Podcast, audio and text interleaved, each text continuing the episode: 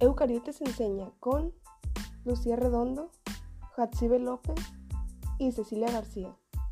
En este segundo episodio de nuestro canal Eucariotes enseña, te invitamos a escuchar regulación de la expresión génica en eucariotas. Esperamos que te parezca interesante.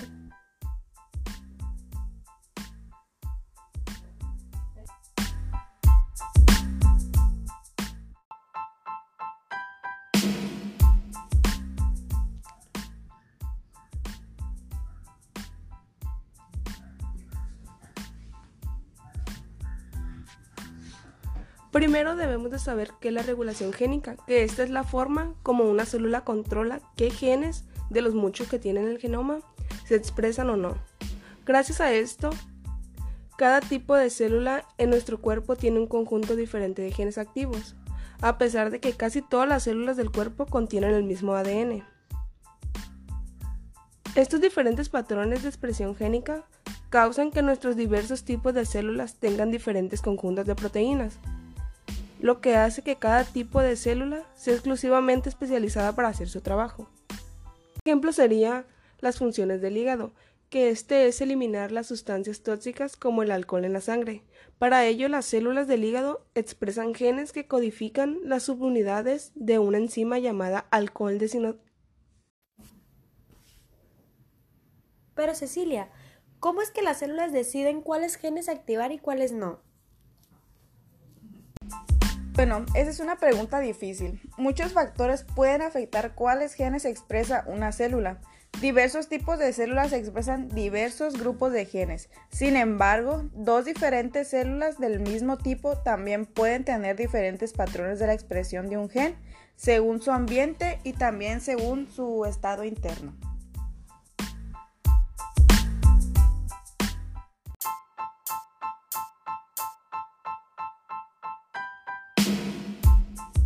En general, podemos decir que el patrón de expresión génica de una célula lo determina la información, tanto del interior como del exterior de la célula.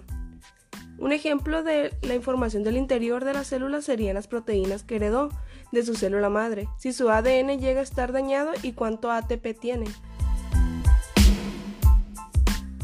ejemplo de la información del exterior de la célula podría ser las señales químicas de otras células, señales mecánicas de la matriz extracelular y niveles de nutrientes.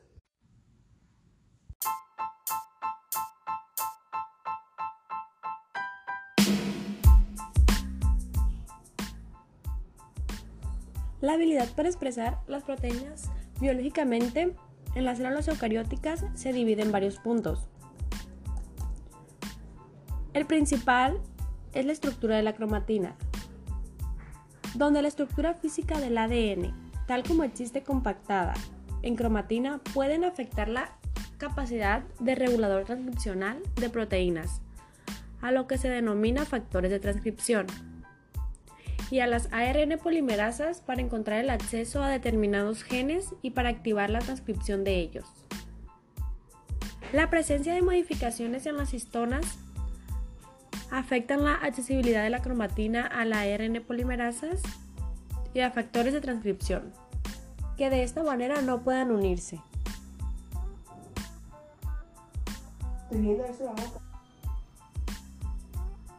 La hipogénesis se refiere a los cambios en el patrón de la expresión de los genes que no se deben a los cambios en la composición de los nucleótidos del genoma. Literalmente, epi significa en, por lo tanto epigenética significa sobre el gen entra con posición por el gen. La iniciación transcripcional es el modo más importante para el control de la expresión de los genes eucariotas. Factores específicos que ejercen el control de incluir la fuerza de los elementos promotor dentro de las secuencias del ADN de un gen la presencia o ausencia de secuencias potenciador aumentan la actividad de la ARN polimerasa en un dado por el promotor vinculante y a factores de transcripción específicos y la interacción entre múltiples activadores inhibidores de las proteínas. Los ARN mensajeros de las células eucariotas deben ser limitados y los intrones deben de ser eliminados con precisión. Varios genes han sido identificados que se someten los tejidos patrones específicos de, de splicing alternativo, que generan proteínas biológicamente diferentes de un mismo gen. Un ARN mensajero totalmente procesado debe abandonar el núcleo para ser traducido a proteína.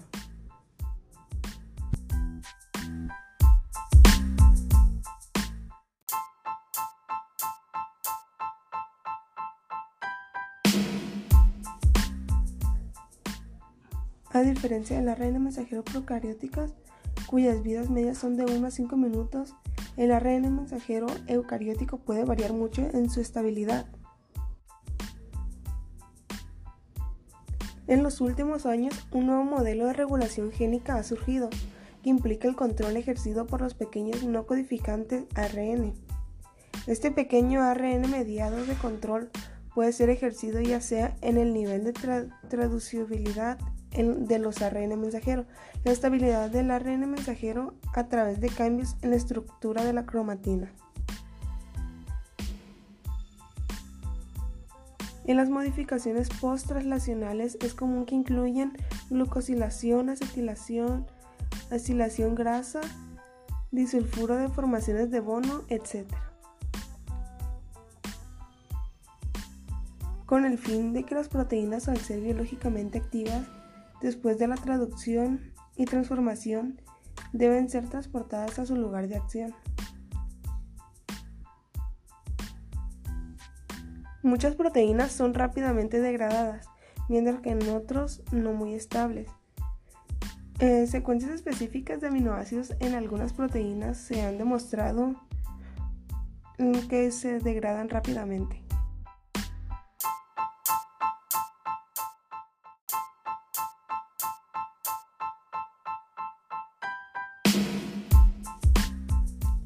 A nivel post-transcripcional, la regulación de la expresión génica de los genes eucariotas se subdivide en splicing diferencial, diferentes sitios de poliadenilación, estabilidad de los ARN mensajero y el almacenamiento de los ARN mensajero.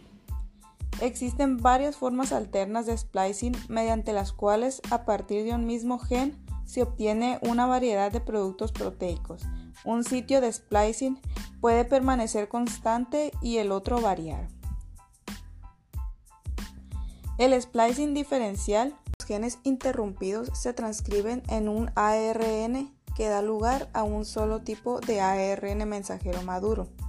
En estos casos, no hay variación al asignar los exones y los intrones. Pero los ARN nucleares pequeños de algunos genes tienen patrones de splicing diferencial. Cuando un solo gen da lugar a más de una secuencia de ARN mensajero, esto es utilizado particularmente por algunos virus y permite diversos tipos de relaciones entre un gen y su producto de ARN mensajero. En algunos casos, un solo transcrito primario se empalma en más de una forma y los exones internos pueden sustituirse, añadirse o eliminarse. En algunos casos, en la misma célula se sintetizan todos los productos, pero en otros casos el proceso se regula de tal manera que los patrones muy específicos de splicing ocurren solo bajo determinadas condiciones.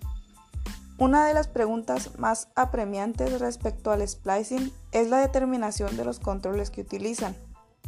Se han identificado proteínas que intervienen para desvariar el uso de sitios alternos al splicing. Las formas alternas de splicing pueden dar lugar a una variedad de proteínas a partir de un gen individual. Al cambiar sitios de splicing se pueden introduc' un codón de terminación o cambiar un marco de lectura. Las vías alternas de splicing que se conocen son conexión del sitio 5' variable a un sitio' constante, conexión de un sitio' a diferentes sitios 3' de splicing y adición, sustitución o deleción de exones o intrones. Otra posibilidad de obtener varios tipos de ARN mensajeros pequeños nucleares a partir de un mismo transcrito primario reside en la variabilidad de elección del sitio de poliadenilación. Los cambios del sitio de poliadenilación y adicción de la cola polia pueden modificar el extremo carboxiterminal de la proteína. La elección del sitio de poliadenilación es muy utilizada por determinados virus como el adenovirus, así como por varios genes celulares como el de la, calcitonina. En estos casos, los diferentes productos de maduración terminan en polipéptidos que poseen actividades totalmente diferentes. La elección de una vía de maduración u otra depende probablemente de factores celulares específicos de tejido o de la ontogénesis.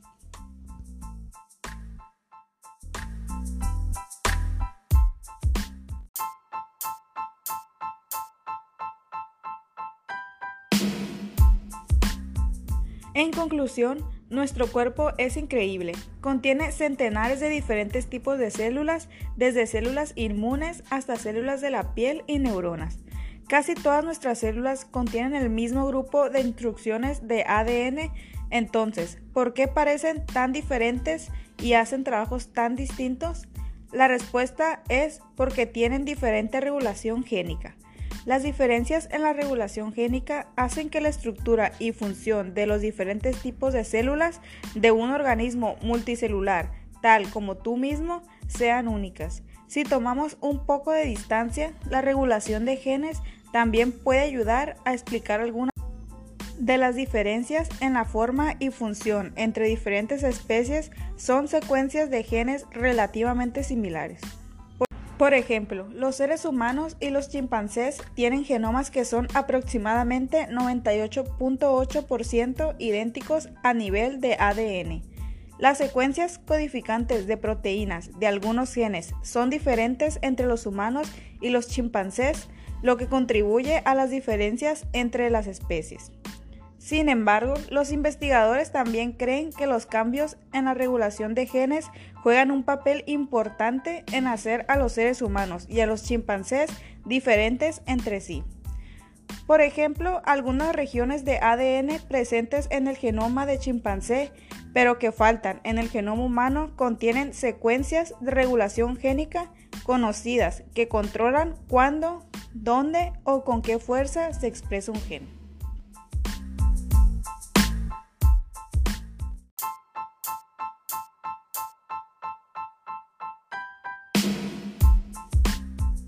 Las histonas representan un ejemplo de regulación por control de la estabilidad del mensajero. Fuera de las divisiones celulares, la duración de vida de los mensajeros de histonas es muy débil para poderse estimar. Durante la división, su duración de vida es de alrededor de 15 a 60 minutos. Si la replicación del ADN está bloqueada por inhibidores, la duración de vida de los mensajeros de histona se derrumba. La síntesis de histonas está por tanto estrechamente acoplada a la replicación del ADN, teniendo por efecto una perfecta adecuación entre la cantidad de histonas fabricadas y la del ADN sintetizado. La regulación de la estabilidad de los mensajeros de histonas pone en juego una estructura especial, la de horquilla situada en el extremo 3' de los ARN mensajeros pequeños nucleares.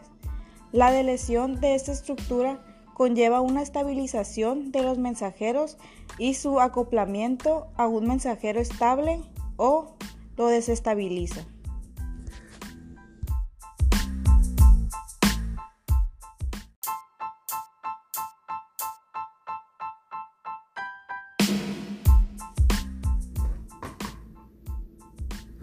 Muchas gracias por escuchar Eucariantes Enseña. Espero que les haya gustado mucho este podcast donde tratamos temas muy importantes como la regulación de la expresión génica en eucariontes. Nos gustaría que nos ayudaras a difundir nuestros episodios con tus familiares y amigos. Y espero que te hayas divertido escuchando esto. Muchas gracias de nuevo.